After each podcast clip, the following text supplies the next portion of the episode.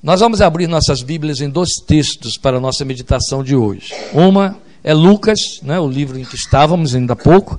Lucas capítulo 8, versículo 25, é apenas só para situar uma pergunta que é lançada pelo Senhor Jesus. Lucas 8, 25.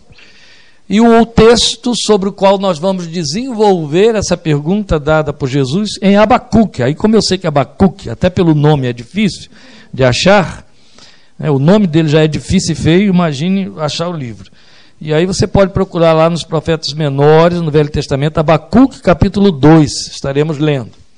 Então, primeiramente, nós vamos só frisar aqui uma pergunta que é lançada por Jesus em Lucas 8, 25, que dá o tema da nossa meditação, e de imediato leremos o texto de Abacuque. Em 8, 25, o texto diz para nós: Onde está a sua fé? Perguntou ele aos seus discípulos. Eu nem vou continuar a leitura do versículo 25, porque me cabe apenas pontuar o tema com a pergunta: Onde está a sua fé? Foi a pergunta feita por Jesus, eu volto a ela depois da leitura do texto de Abacuque 2, que leremos no capítulo 2 de Abacuque, de 1 a 4. E aí vamos ver, eu acho que a maioria já achou isso. Abacuque 2, de 1 a 4. Na minha versão, o texto diz assim: Ficarei no meu posto de sentinela e tomarei posição sobre a muralha. Aguardarei para ver o que o Senhor me dirá e que resposta terei à minha queixa. Então o Senhor me respondeu: Escreva claramente a visão em tábuas, para que se leia facilmente, pois a visão aguarda um tempo designado. Ela fala do fim e não falhará. Ainda que demore, espere-a porque ela certamente virá e não se atrasará. Escreva: o ímpio está envaidecido, seus desejos não são bons, mas o justo, por sua fé, viverá. Não é isso que você tem aí? Ou na minha versão, mas o justo viverá pela sua fidelidade, e é esta tradução da palavra que foi traduzida por fé na sua versão com que vamos trabalhar. O justo, por sua fé, por sua fidelidade, viverá ou viverá pela sua fidelidade. Então nós vamos voltar à pergunta de Jesus em Lucas 8, 25, que ocorre no momento em que está havendo um risco de naufrágio do barco que está sendo atravess... está atravessando o lago, e os discípulos então entram em desespero, Jesus está dormindo, lembram disso? Na polpa do barco, e o barco ameaça naufragar. Aflitos, eles o acordam e gritam: Senhor, o Senhor não percebe que nós estamos perecendo? E aí Jesus se levanta, olha para eles e pergunta: Onde está a fé de vocês? Onde está a sua fé? É altamente significativa a pergunta dele, porque veio dele. Exatamente porque a Bíblia nos diz em Hebreus capítulo 12 que Jesus é o autor da fé. E se havia uma coisa que ele estava fazendo lá, como continua fazendo hoje conosco através da sua palavra, era produzir fé. Ele disse que ele é a palavra, ele é a verdade. João abre o seu evangelho dizendo que Jesus é a palavra, Jesus é o Logos de Deus, é a palavra viva. E nós lemos Paulo dizendo em Romanos capítulo 10 que a fé vem por, ouvir a pregação da palavra de Cristo. É esta a razão porque nós estamos dizendo que Jesus é a fonte da fé. Ele estava ali com eles produzindo fé. Cada vez que você lê a sua palavra, que você o invoca, que você o ouve, ele está produzindo fé no seu coração. Ele é o autor da fé, não só o autor, autor e consumador da fé. Ele produz e a conduz, não é? Daí ser muito próprio, muito é, é, é, pertinente, sair dele a pergunta para eles naquele momento crítico: onde está a sua fé? Ela tem alguns desdobramentos, mas vamos cuidar disso mais para o, o término da, da nossa meditação. Eu quero pontuar aqui algumas coisas para a gente poder alcançar a possível resposta a esta pergunta de Jesus no texto de Abacuque, capítulo 2. É importante a gente considerar o texto de Abacuque por uma razão pura e simples. Primeiro, está aí no próprio contexto, mas a segunda razão é o fato de que é a única vez no Velho Testamento que a palavra fé é usada. Ela transborda no Novo Testamento da primeira à última página, né? Mas no Velho Testamento, a única vez de que esta palavra é servida, de que se serve desta palavra, é aqui em Abacuque 2,4. Então é muito significativo que a gente vá ouvir o que Abacuque nos fala sobre a fé quando ele a cita pela primeira vez em toda a revelação do Velho Testamento. Então, esta foi uma pergunta que o próprio Senhor Jesus fez aos seus discípulos. E aí cabe colocar aqui para vocês: se ele estivesse fazendo essa pergunta a você, qual seria sinceramente a sua resposta? Se essa pergunta pudesse ser dirigida ao seu coração, eu não estou dizendo uma aparição de Jesus, que aí tudo fica muito fácil. Mas ele pode estar me usando, e eu creio, estamos aqui por isso, como seu porta-voz, para lançar a pergunta de forma direta a você: onde está a sua fé, meu filho? Onde está a sua fé, minha filha? Onde está a sua fé? Onde ela foi parar? O que, que você fez dela? A fé que eu produzi no seu coração. Quero te lembrar que a Bíblia diz para nós em Judas que a fé, uma vez por todas, foi dada aos santos. Depois nós temos Paulo nos informando em Romanos capítulo 8, 33, que Deus dá a fé a cada um de nós. Está escrito lá. E ainda temos Paulo em Gálatas capítulo 5 dizendo que um dos frutos do Espírito é fé. Isso tudo para dizer que a fé procede de Deus. E ainda vamos lembrar o que já acabamos de citar aqui. Hebreus 12, 2 dizendo que Jesus é o autor da fé, e o próprio Paulo citando, vou repetir isso depois, Romanos 10, 17, que a fé vem pelo ouvir a palavra de Deus. Então você percebe que as fontes da fé, os lugares onde ela pode, de onde ela pode vir, se germinar e se nutrir, não estão em nós. Em hipótese alguma. Eu quero lhe dizer uma coisa muito importante. A fé não é gerada num ato cultico. A fé não é gerada dentro de uma igreja, numa religião. A fé não é herdada. Grave isso. Sabe aquela expressão tão popular entre nós, a fé de meus pais? É a fé dos seus pais. Ela não é sua. Não existe como você adquirir fé por. É, por herança, e, e não existe, sabe, aquele processo lá não, é, quando você representa alguém lá, juridicamente, procuração. Ninguém recebe fé por procuração. Entende? Fé dos meus pais é deles, não é sua. A igreja não vai produzir fé no seu coração. Um culto não vai produzir fé no seu coração. Um cântico não vai produzir fé no seu coração. Ah, mas a igreja prega a palavra, o, o culto o, o, prega a palavra, o cântico é a palavra cantada. Sim, a palavra produz fé. Mas a igreja pela igreja, o culto pelo culto, sabe? Eu vou lá na igreja hoje para poder voltar com mais fé. E as pessoas falam isso e vivem isso. Se enganam com isso. A fonte da minha fé e da sua fé é Deus. Se ele puser fé no seu coração, você tem. Se ele não puser, você nunca vai obtê-la. Não importa que culto você preste, que confissão você profira, nunca vai ter fé. Ou Deus dá e você tem, ou Deus não dá e você não vai ter. Tem uma péssima informação. Eu citei para você o texto de Romanos, eu citei para você o texto de Hebreus, eu citei para você o texto de. de é, esses três textos, o texto de Gálatas, mostrando de onde a fé vem, para mostrar que Deus é a fonte dessa fé, e não citei para você um texto de Tessalonicenses, onde Paulo que escreveu Gálatas, que escreveu Romanos, que influenciou o autor de Hebreus, afirma que a fé não é de todos.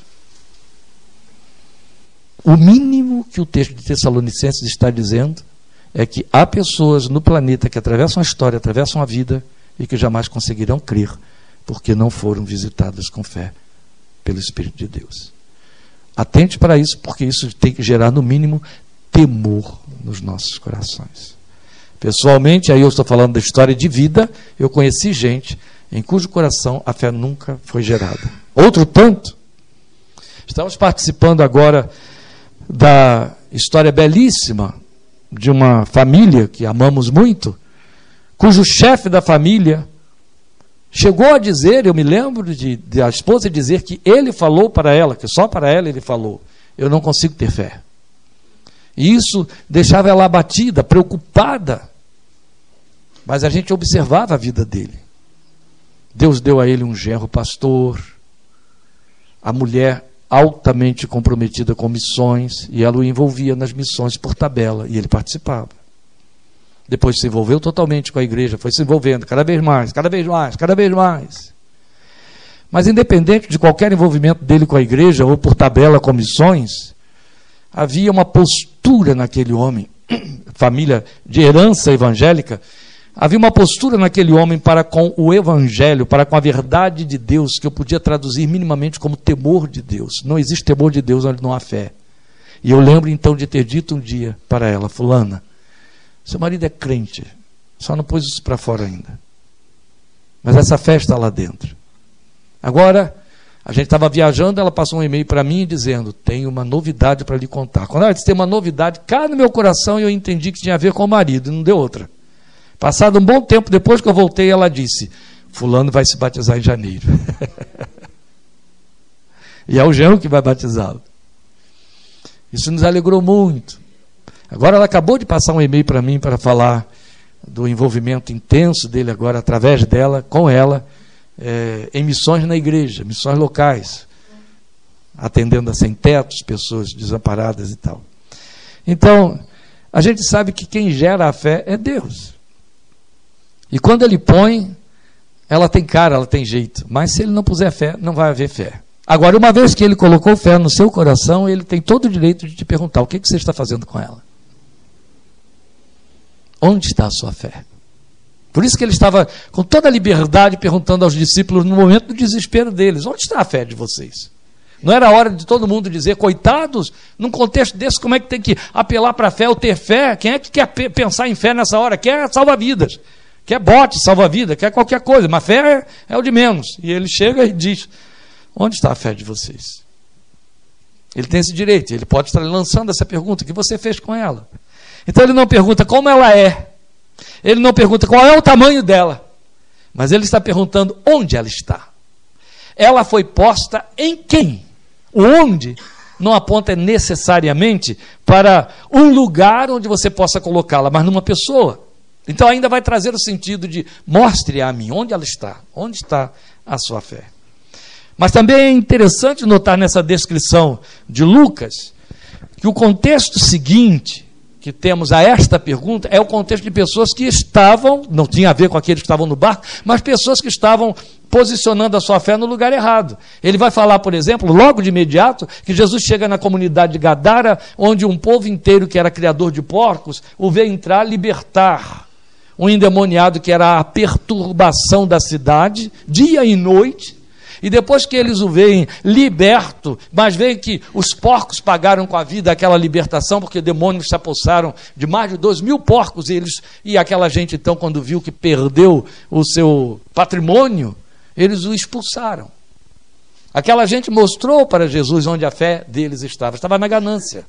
Ou seja, entre ter um homem são, restaurado e ficarmos em paz, e perdermos os nossos bens, preferimos que este homem continue insano e a gente sem paz. Era lá que a fé deles estava. Logo em seguida, a narrativa de Lucas nos fala que ele se esbarra ou é esbarrado por uma mulher que sofria, padecia com hemorragia há 12 anos e gastou tudo que tinha nas mãos dos médicos. É isso que Lucas, o médico, descreve tendo, indo de mal a pior. É muito interessante que ele dá um tiro no pé a respeito da sua própria classe. Né? Sendo um médico, ele descreve, é o único que descreve que aquela mulher padecia 12 anos, perdeu tudo que tinha nas mãos dos médicos e indo de mal a pior. Onde estava a fé daquela mulher? Nas mãos dos médicos. É isso que ele está dizendo para nós. Então é muito apropriado que nesse contexto onde os próprios discípulos estão pondo a sua fé em qualquer lugar, menos em Jesus que estava ali à mão, isso é muito significativo para nós. Ele pergunta: onde está a fé de vocês? Vocês não acham isso muito significativo? A parte o fato de que era um momento de extrema tragédia, mas Jesus estava à mão, não é verdade? E olha que coisa interessante: houve um momento, o um momento exato, em que aquela mulher soube onde colocar sua fé, se tão somente eu tocar nele, não foi isso? Outro tanto poderia ter acontecido com os discípulos. Eles estavam com ele ali, ó, à mão, mas não souberam usar. Então, onde a fé estava, não sei, mas ali não estava. Então, eu creio que a resposta à pergunta não está em fórmulas, em teorias, conceitos, dogmas. Eles se deram conta, os discípulos, de que estavam com a fé no lugar errado, porque depois que Jesus opera um milagre em que serena tudo, o vento se acalma, o mar para de se agitar, eles perguntam: quem é este que até o vento e o mar lhe obedecem, provando que no fim eles realmente estavam com Jesus e ainda não sabiam usar a fonte da fé que estava à mão. Isso acontece conosco, vezes sem conta. Nos deixamos convencer pelas circunstâncias e perdemos, tiramos o foco e perdemos a fonte, nos afastamos da fonte, deixamos que as coisas nos convençam. Falem mais alto. Então, como já dissemos, a única vez que a palavra fé surgiu no Antigo Testamento foi aqui em Abacuque, Abacuque 2,4. E aí Paulo se serve deste texto aqui que acabamos de ler, o justo viverá por fé ou por sua fé viverá. Paulo se serve dele em Gálatas, Paulo se serve dele em Romanos, o autor de Hebreus se serve dele no capítulo 10, versículo 38. Olha como ele vai sendo usado no Velho Testamento, tendo acontecido um único registro dele no, no, no Novo Testamento, tendo acontecido um único registro dele no Velho Testamento. É muito significativo. Então, foi de, de Abacuque o famoso discurso do contraste entre aquelas duas expressões, ainda que, todavia eu. Ou seja, ainda que as circunstâncias me abalem, as circunstâncias digam que eu estou indo de mal a pior, todavia eu me alegrarei no Deus da minha salvação. Foi desse homem, a quem Deus usou para falar de fé, que saiu essa expressão. Ainda que eu me alegrarei. E é, é, justamente aí que a gente vê a verve da fé no coração de Abacuque. Ele não está olhando as circunstâncias, compusemos cânticos em cima dessa ideia do que o texto nos apresenta, não olha as circunstâncias, olha o seu amor, não é isso? Ele não está olhando as circunstâncias que estão falando, que estão gritantes e são lamentáveis, deploráveis, exatamente o que faltou aos discípulos, e diz: Mas eu me alegro nele, porque as coisas estão perecendo à minha volta, mas Ele me faz andar sobre as minhas alturas. Ele é a minha fortaleza. Então, esse homem sobreviver fé. Então, é neste texto de Abacuque 2, de 1 a 4, que nós podemos aprender a ter resposta sobre a fé e onde ela deve estar. A essa altura você diria: Ah, agora já sabemos. Você já disse várias vezes aí: Jesus é o autor da fé, a fé vem pelo ouvir a palavra de Deus, e Deus é quem gera a fé, então sabemos onde ela está. Não, onde, onde ela deve estar, é o que nos cabe fazer. Fato de eu saber que veio de Jesus, que é Ele quem produz, não significa que eu a faço trabalhar pelas vias que deve e então que ela volte para Ele. A questão é que, da mesma maneira como a Bíblia me diz, os textos que eu citei aqui, de Hebreus e de Romanos e de Judas, que Deus é a fonte da nossa fé, ela também vai nos dizer, em Gálatas, eu já citei, que a fé é um dos frutos do Espírito, e fruto não é algo que você produz para si. Fruto você produz para Deus. Então, este é o momento em que a fé volta para Deus. Entende? Uma vez no seu coração, ela volta para Deus. Porque ela tem um objetivo muito lógico. A fé é o recurso que Deus lhe dá para vê-lo e se aproximar dele. Está em Hebreus. Hebreus capítulo 11, versículos 1, 2, versículo 6. Versículo 1, a Bíblia diz que a fé é a certeza das coisas que não se veem, das coisas que se esperam. É lente que Deus põe na sua mente espiritual para que você veja. Vamos lembrar que os verbos usados pela revelação da palavra de Deus têm tudo a ver com isso aí. Paulo diz em Coríntios que o Deus deste século, se referindo ao maligno, cegou o entendimento dos incrédulos para que não obedeçam à palavra de Deus. Outro tanto, Hebreus 11, 1 vai dizer que a fé é o recurso que nós temos para ver as coisas que esperamos. E Jesus disse que devemos crer para ver, não é isso? Mas olhem bem que coisa interessante, Hebreus 11, 6 diz que sem fé é impossível agradar a Deus, porque é necessário que aquele que se aproxima de Deus creia. Para dizer o quê? A fé é o recurso que Deus lhe dá para que você se chegue a Ele, se aproxime dele. As pessoas entendem assim: Deus me dá fé para que eu obtenha coisas de Deus. Absolutamente errado. Entende? Em nenhum momento, onde você ler, onde você ouvir, qualquer que seja o título de quem falar, usando Bíblia, que a fé foi dada a você para que você obtenha coisas, esta pessoa está te enganando, ou está enganada, ou ela é mentirosa. Ela é desorientada, ela tem má intenção, porque, infelizmente, hoje o contexto prova isso. Os mal intencionados manipulam com a palavra fé para, para fazer com que os crentes entendam que fé é uma energia psíquica, que fé é uma energia espiritual, e outro tanto para dizer a você que por causa da fé você manipula com Deus. Você pode obter, você pode dizer não quero essa doença, eu vou confessar a cura, eu vou obter isso. Lembrem, não faltou entre nós quem viesse para escrever e dizer engravide pela fé, não foi? E fique confessando que você vai ter, vai ter, vai ter. Dali a nove meses você vai ter. Gente, quanta baboseira surgiu, mas tudo para falar de um engano só. Qual é o engano? A fé foi dada para que você ganhe coisas, obtenha coisas de Deus. A fé não foi dada para você ganhar nada de Deus a não ser do próprio Deus. A fé te foi dada para você se aproximar de Deus, para que você veja Deus, para que você o conheça. E toda a proposta do Evangelho é que o Evangelho entre em você para que você o conheça e ele transforme a sua vida. Não é para que você obtenha nada. Você obtém não como fruto de fé, você obtém como fruto da misericórdia de Deus. Foi isso que Jesus nos ensinou. Está escrito em Mateus 6. O Pai sabe do que você necessita e acrescenta o que você precisa. Entende? Você obtém pela graça de Deus. Ah, isso me impede de pedir? Não, eu sei que Ele é a fonte, eu vou pedir. Agora, se depender de eu ter fé para eu pedir coisa e obter alguma coisa, estou frito sem banha. Entende? Se Deus dependesse de que eu tivesse fé para dar livramentos na minha vida, eu estaria destruído. E isso é tão ilógico, é tão irresponsável, tão inconsequente, quanto é anátema ensinar diferente. Vezes sem conta.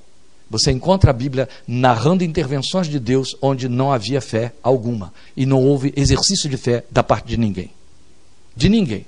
Nós temos logo em seguida ao, ao advento da cura da mulher com os fluxos de sangue, a ressurreição da filha de Jairo. É ato contínuo. Sabe qual era o contexto para a ressurreição da filha de Jairo? Fé zero. O pai não cria. O grupo de pessoas que estavam dentro da casa riram de Jesus quando ele disse que a menina não estava morta. E os discípulos não criam tanto que nem quiseram que ele fosse lá.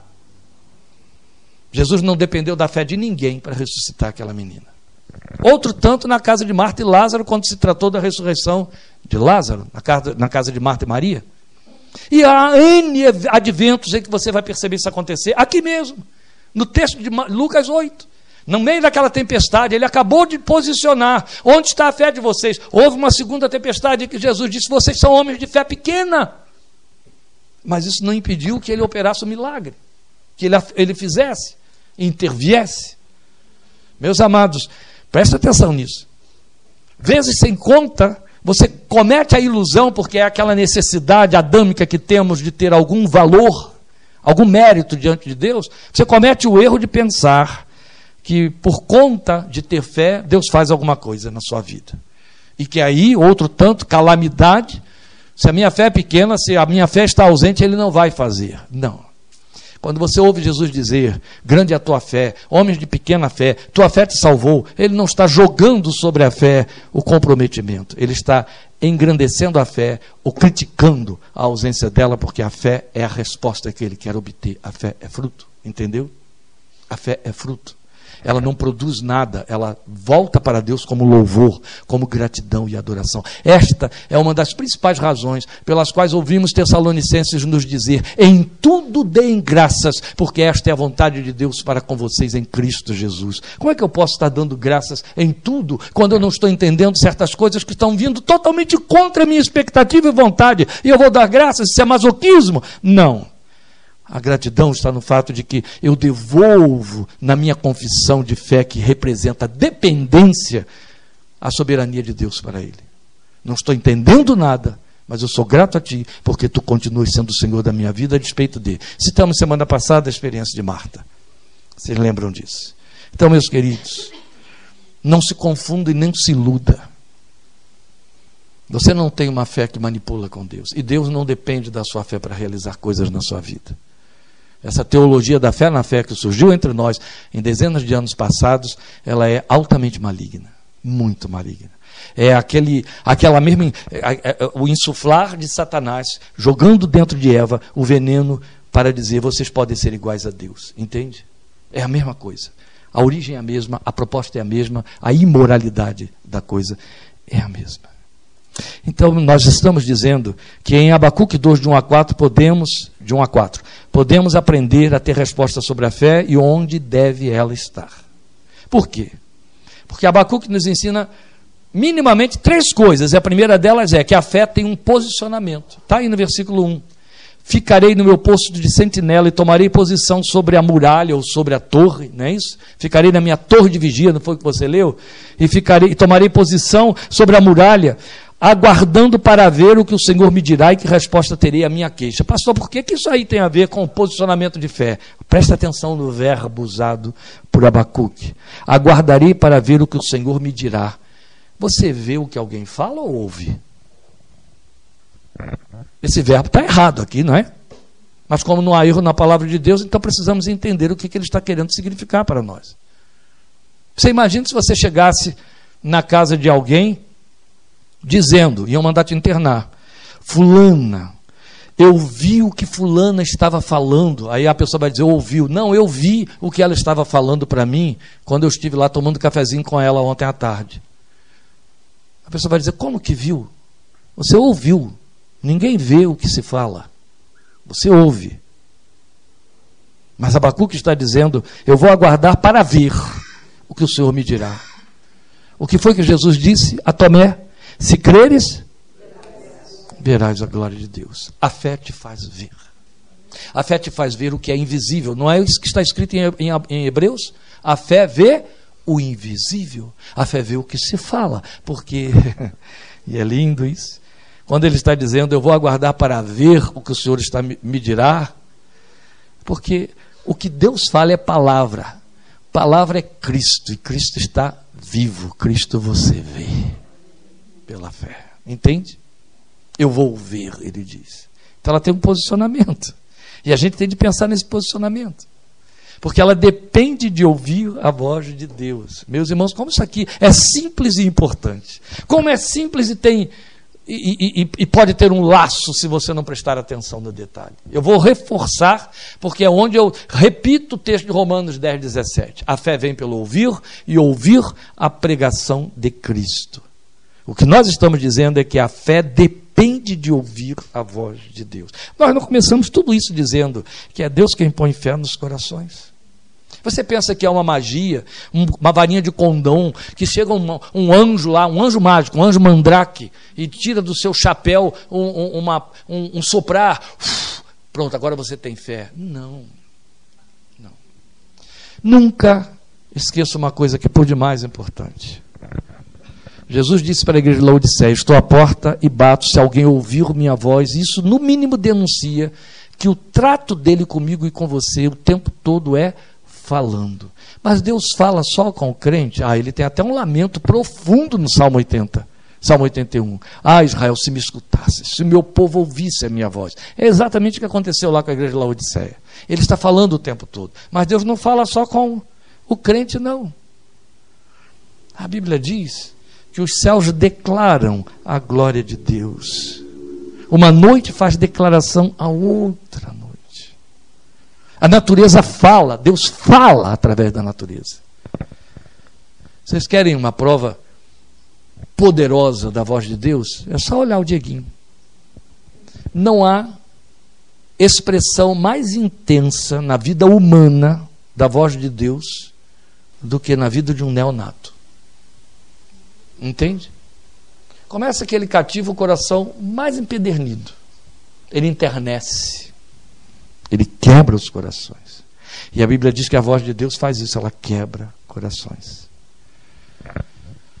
Meus queridos, a verdade é que ele fala. Você não percebe, você não ouve, isso não impede que ele esteja falando. O problema é que inventou-se entre nós que Deus fala quando alguém profetiza. Deus fala quando alguém prega. E acabou ali que eu só vou ouvir a voz de Deus se uma voz masculina soprar alguma coisa no meu ouvido sem que haja ninguém por perto.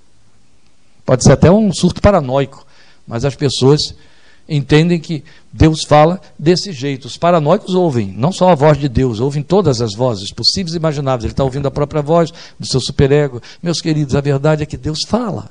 E você não tem que ouvir é, sons de cordas vocais vibrando para poder entender que Deus falou. Você só tem que prestar atenção quanto ele fala. Eu me lembro de uma experiência, eu era muito novo na fé. Eu era um, meu Deus, vocês conhecem a história da minha conversão, então eu ainda estava naquele contexto daquele meu lar, onde havia um antagonismo tremendo, tinha saído, né, tinha sido, é, é, é, tinha havido um, um parto de dentro daquelas trevas, eu ainda estava nesse contexto. Mas o meu pastor era um homem incapacitado por, por, por desinteresse, seja lá o que for, limitações, de ouvir. Ele nunca ouviu ovelha, ele nunca aconselhou, ele nunca. Coitado, ele era assim, mas eu não sabia. Eu era novo convertido, ainda estava sendo preparado para me batizar. Uma angústia tremenda dentro de casa. E eu peguei um ônibus e fui até a casa dele. Eu só fui com um propósito: conversar com ele para ver se Deus falava ao meu coração e me trazia uma resposta. Cheguei lá, sentei na sala, vieram os parentes dele, os familiares, ele, entre eles, e eu só me dirigi a ele, falando lá meio, meio mundo de, de, de coisas que eu estava pondo para fora, e eles ouvindo, ouvindo, ouvindo. Aí alguém lá até disse, acho que é a mulher dele, nós vamos orar pelo irmão, vamos orar. Mas eu notei que eu estava sendo incômodo, né? Então é, eu devia estar atrapalhando alguma coisa dentro da casa. E aí eu fui embora, porque Vamos orar. pessoas afi, af, é, é, é, aficionadas por oração, elas orariam naquele momento. Se elas disseram, vamos orar, dando a entender que orariam depois, é porque eu estava atrapalhando alguma coisa. Devia estar mesmo, eu invadi. Então fui embora. Ele morava no, no fundo de um longo corredor. E eu fui embora carregando minha angústia e sem resposta. E aí, quando eu cheguei no portão, já na, na rua principal, olhei para o alto que eu vi o que faz parte da realidade do dia a dia, tão simples, tão, tão sem significado. Eu vi uh, redes de alta tensão e uma fileira enorme de aves empoleiradas nos fios de alta tensão. Fiquei olhando e pensando, estão tão serenos, tão sossegados e pisando num perigo maior do que o meu. Aquilo ali é de uma fatalidade que vaporiza eles, se pudesse a, a, a o, a, a corrente, 17 mil volts, não seria isso? 3.800? 13.800. Seriam vaporizados, bichinho desse tamanho, é, mas estavam lá, pousados, sossegados, tranquilos. E eu fiquei olhando e passei. Quando eu passei, aquilo subiu assim no meu coração. Sabe o que, que é? Você vê a imagem, ela se traduz em visão, né? A voz se traduz em visão. Imediatamente ele estava lá dizendo ao meu coração: Percebe? Você vale mais do que eles. Eu cuido. Eu cuido. Não importa o tamanho do perigo onde você está pisando, não vai te destruir. Eu cuido. Eu voltei com minha resposta. Não ouvi uma voz falando aqui. Eu voltei com minha resposta, absolutamente em paz e sossegado. Tão simples, mas ele estava falando. Vezes sem conta, Deus fala. Ele fala o tempo todo.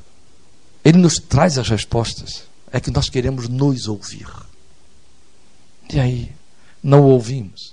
Mas o que estamos colocando aqui é que a fé tem um posicionamento. E de forma muito literal, Abacuque ensina esse posicionamento. Ele diz: Eu vou aguardar até que Deus me diga. Entende? Eu vou me posicionar na minha torre de vigia. Eu vou ficar ali até que Deus até ver o que Deus vai me dizer. Não, não teatralize a ideia de torre de vigia. Não pega isso aqui e transforme numa metáfora tola. Mas considere o fato de que Abacuque tinha um lugar que ele podia chamar de torre de vigia. Aquele lugar em que ele, não sendo guarda, não sendo sentinela, não teria que ocupar. Mas algum lugar na vida de Abacuque, ele podia se servir desse lugar como lugar onde ele podia fazer o papel do sentinela que vigia o campo, que vigia a cidade, que vigia por sobre a muralha, para não deixar o inimigo vir. Só que ele não vai vigiar o inimigo, ele vai vigiar o quê? A resposta de Deus. Sei lá o que, que ele chamou de torre de vigia. Sei lá se não foi o seu travesseiro, sua cama, seu quarto, a janela da sua sala, qualquer lugar onde esse homem podia fazer o papel que um sentinela faz, fiscalizando as redondezas para proteger os que estão dentro da muralha, era o que ele ia fazer, só que não ia proteger, ele estava buscando, inquirindo, ele ia ocupar um lugar para prescrutar, prestar atenção, tanto quanto um sentinela, e é justamente disso que estamos falando. O posicionamento da sua fé leva você a prestar atenção em Deus, entende? Não é fantasiar as formas pelas quais Deus tem que me falar, isso não existe. Eu simplesmente preciso saber, como a Bíblia diz, que Ele está falando. Eu só tenho que prestar atenção, ficar atento, fazer disso minha torre de vigia, até que eu veja a resposta. E aí o coração sossega. A fé tem esse posicionamento. Em outras palavras, a fé não se posiciona na possibilidade da resposta de A, de B, uma forma, um ritual. Uma... Não, não existe isso. É entre mim e Ele. É entre Ele e mim. Entende? É muito íntimo, é muito pessoal, é muito particular ela se posiciona na presença de Deus. E é isso que eu quero fechar aqui, esse primeiro argumento. Ela se posiciona na presença de Deus. A fé que tenta se posicionar em coisas, em formas, lembra, eu sempre disse isso a vocês. O perigo que as pessoas têm de colocar dentro da igreja, perdão, muitas coisas entre elas e Deus, programas, agendas e etc., parafernálias culticas, que as afastam de Deus muito mais depressa do que os aproximam. Onde é que a fé me posiciona? Diante de Deus, na presença de Deus. Sem fé é impossível agradar a Deus. É preciso se aproximar pela fé. Se ela não me leva a me aproximar, é qualquer coisa menos fé. Pode ser crendice. Depois, ele vai dizer também que a fé tem uma atitude. Versículos 2 e 3, veja aí. Então o Senhor me respondeu: Escreva claramente a visão em tábuas, para que se leia facilmente pois a visão aguarda um tempo designado. Ela fala do fim e não falhará, ainda que demore, espere-a, porque ela certamente virá e não se atrasará. E é muito interessante, porque falamos exatamente sobre isso semana passada. Qual é a atitude da fé, que é a maior evidência ou sintoma de que a fé está no seu coração? Perseverança. A fé que não produz em você capacidade de esperar não é fé. Qual é o propósito da fé que Deus nos dá? É nos levar a esperar, a ver o que ninguém vê. Paulo diz: se esperamos o que não vemos, com paciência o esperamos. Esta é a atitude da fé. Ela espera, ela persevera, ela não está entendendo nada, ela está vendo, oh Cristo. Vamos pensar em Abacuque, em, perdão, é Abraão. Abraão esperou 21 anos em cima de uma promessa e tudo concorreu contra. Sabe quando é que a gente fica pretendendo ter visibilidade na fé? Você fica querendo que sinais comprovem que de fato a coisa vai acontecer. Com Abraão foi o inverso.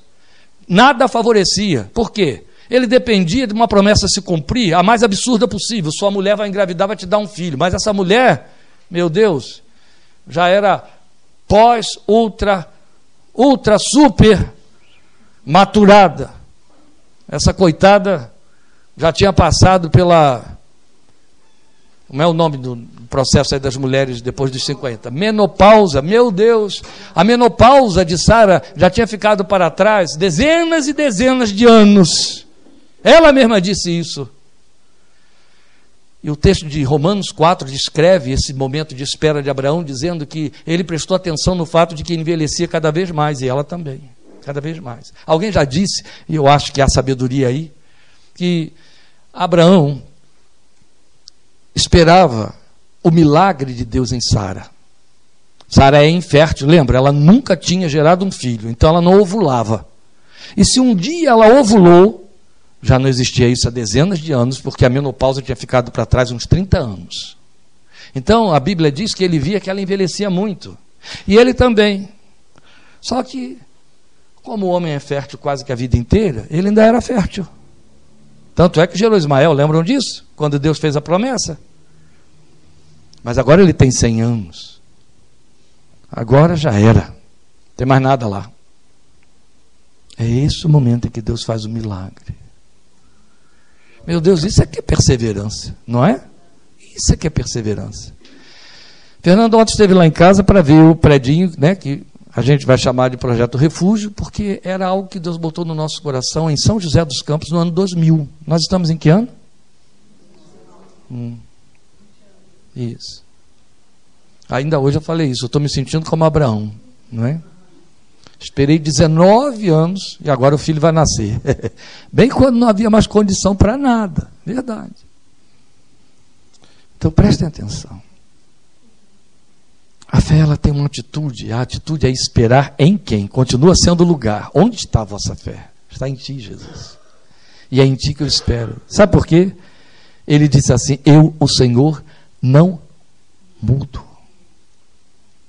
Em ti não há mudança nem sombra de. Oh, glória a Deus. nada nele muda. Eu, Senhor, não mudo, por isso vocês não perecem. Em ti não há mudança, nem sombra de variação. E mais, o que, que Jesus disse? Nem um jota, nem um tio cairá da minha palavra.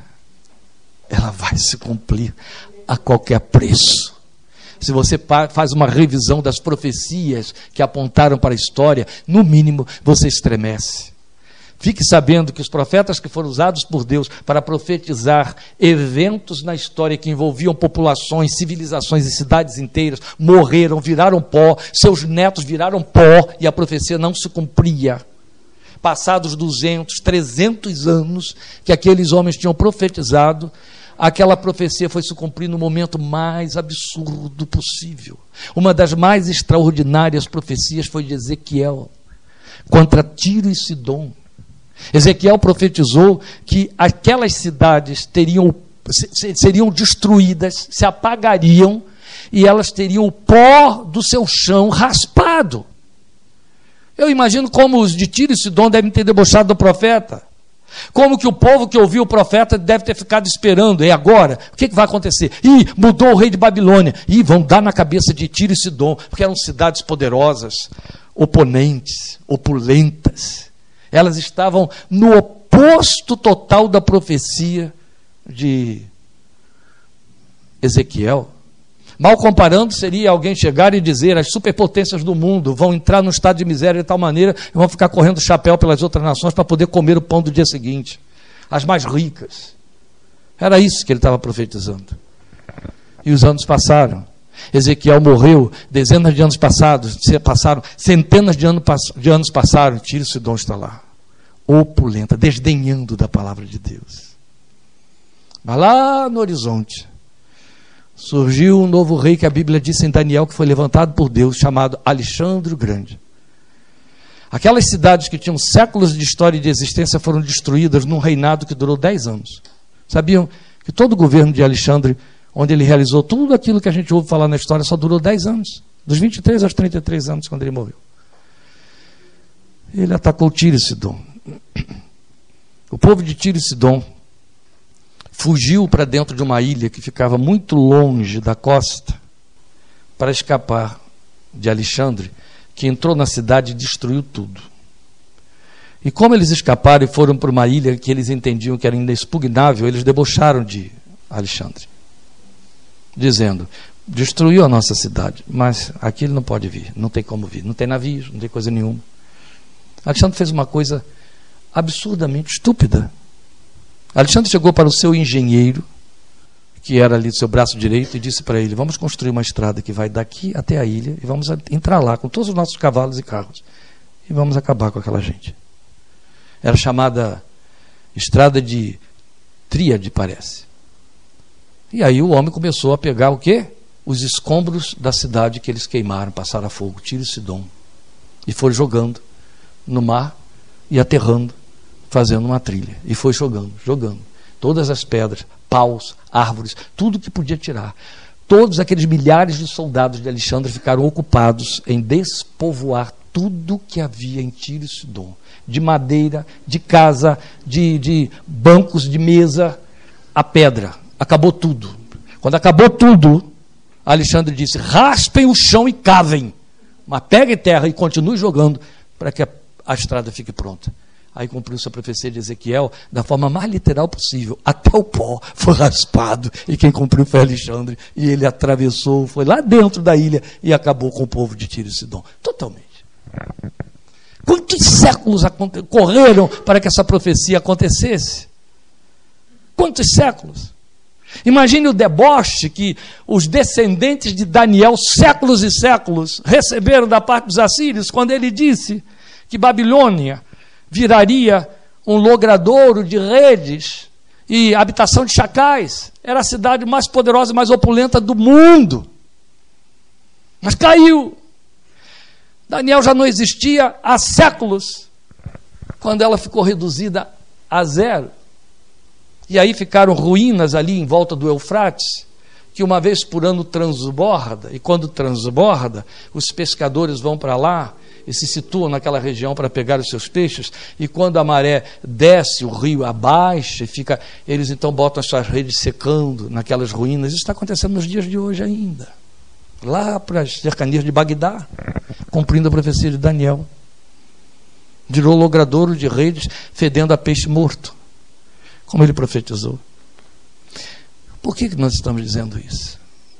Porque nós somos é, precipitados, nós somos emergenciais, nós queremos que as respostas de Deus sejam visibilizadas dentro do nosso tempo, do nosso tempo tão curto e tão limitado, esquecendo que Ele é o Senhor do tempo, que Ele é eterno. E Abacuque simplesmente nos ensina que a fé espera. Ela não vê, o tempo passa, mas ela espera por uma razão pura e simples. Não falhará. Foi o que ele disse. Se tardar, espera.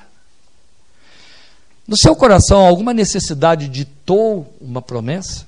Em cima dessa promessa, você desenvolveu uma esperança e ela demora?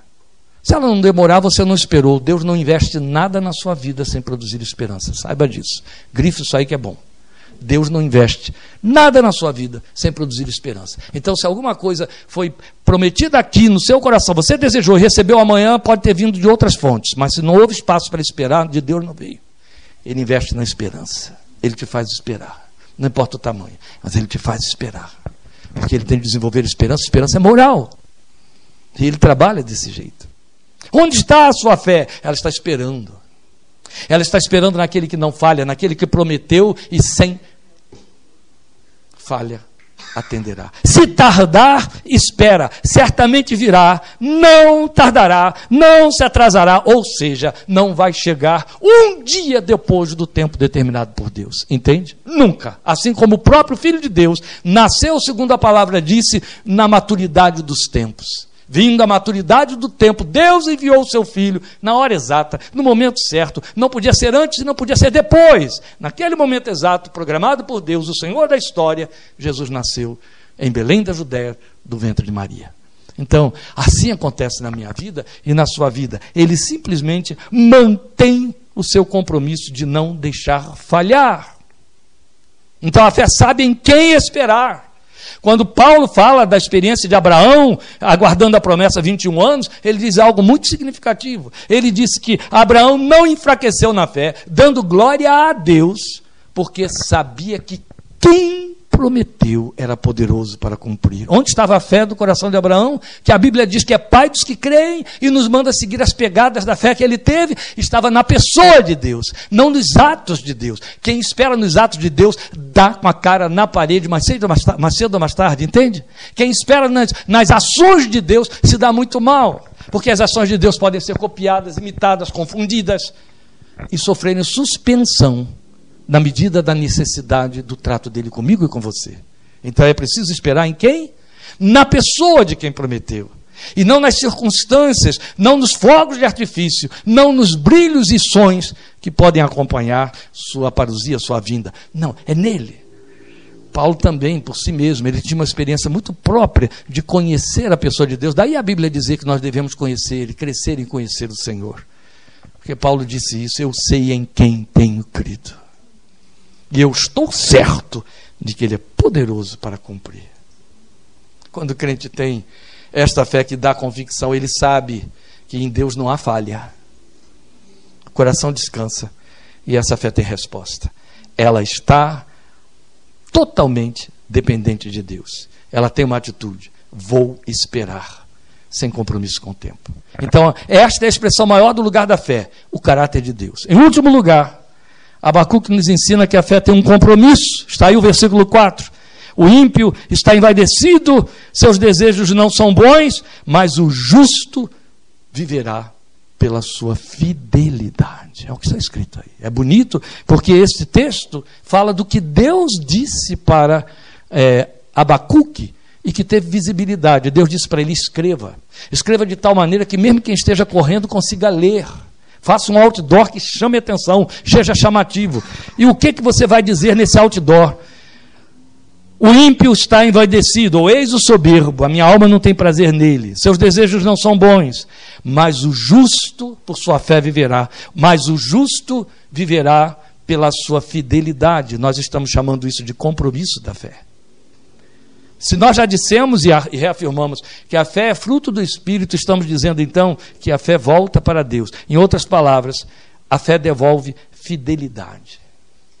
Ou ela responde de forma moral com fidelidade. Entende? Ela não é irresponsável. Ela não gera dentro de você aquele sentimento é, de pluga e despluga, de, de, excitação, de paroxismo, de alvoroço. Ai, que coisa linda! De fogo fato, brilho. Que... É- não. A fé produz uma resposta dentro de mim e de você. A resposta é fidelidade. O que, que significa fidelidade? A Bíblia diz que se formos infiéis, Deus continua fiel. Mas fidelidade significa manter a minha confissão a despeito dele. Fidelidade significa isso tudo aqui, então você vê que tá, uma coisa está é, é, associada a outra, uma ideia está associada a outra. Fidelidade significa eu vou continuar esperando, olhando para Ele, eu vou continuar crendo nele, embora nada favoreça. Ou seja, a fidelidade de Deus inspira a fidelidade em mim. Você entende? É isso. Quando as pessoas conviviam com o Filho de Deus, elas eram conhecidas pelos que esbarravam com elas como sendo aqueles que tinham estado com Jesus. Lembram disso? Você tem isso em Atos, vocês têm, têm isso em outros evangelhos. De fato, eles haviam estado com Jesus. Havia algo na pessoa do Filho de Deus que mudava a natureza deles de tal maneira que quando eles esbarravam com outras pessoas, essas pessoas que não tinham visto Jesus entendiam, eles estiveram de fato com Jesus. Pela maneira como vivem, pela maneira como são, estiveram de fato com Jesus. E é assim. É a mesma lógica do texto que te adverte dizendo as más companhias corrompem os bons costumes. Então estamos na posição inversa. Se a sua fé te leva à presença dele, o que há no coração de Deus gera no seu coração. É uma absorção por empatia. A fidelidade de Deus gera fidelidade no seu coração. A história conta que Policarpo, que foi bispo da igreja de Éfeso, substituiu João. Ele foi para Roma, foi preso.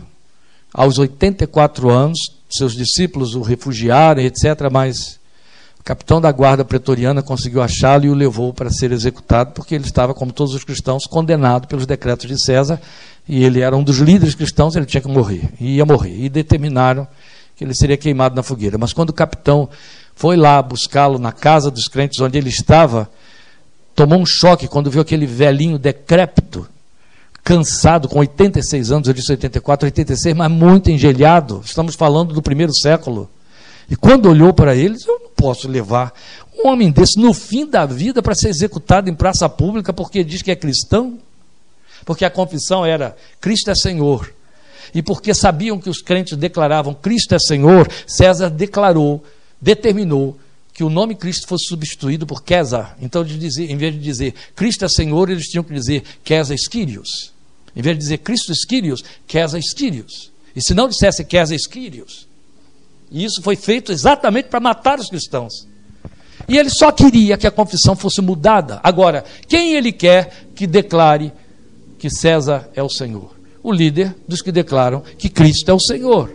Então manda o capitão ir lá. E quando esse homem olha para aquele velhinho caindo, ele pensa: o senhor não tem poder nenhum, não tem influência nenhuma. Como é que um homem desse. Não, não vou fazer isso não. Meu senhor, olha só. Foi assim, viu? Meu senhor, olha só. Eu vou levar o senhor até lá. O senhor só tem que chegar para ele e dizer: Queres Quírios. E acabou o problema. O senhor volta para sua casa, o senhor fica aí sossegado, o senhor está muito velho. Para que passar por uma morte daquela só por causa de uma palavrinha? Não muda isso não. Chega lá e diz: Queres Quírios. Está tudo resolvido. Cheio de compaixão, cheio de boa vontade. O senhor concorda comigo? Policarpo olhou para ele e disse: Não. Mas o senhor vai morrer queimado. Ele disse: Vou. Mas não tem necessidade, o senhor pode morrer no seu leito, o senhor está muito idoso. Não. Por que, que o senhor não quer fazer isso? Meu amigo, ele foi fiel a mim 86 anos inteiros. Por que, que eu vou faltar a ele? no último momento da minha vida, Cristo é Senhor. a fé gera fidelidade, gente.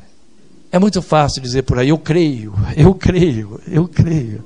Declarar coisas é fácil demais. Deixa eu lhe dizer uma coisa e eu encerro. A fé tem cara. A fé tem olhos. A fé tem jeito. A fé tem tanta cara. A Lília lembra disso quando éramos jovens e eu já pastor. Eu dizia na igreja: eu conheço o crente pela cara. Eu não estou dizendo pelo uniforme, não, pela cara.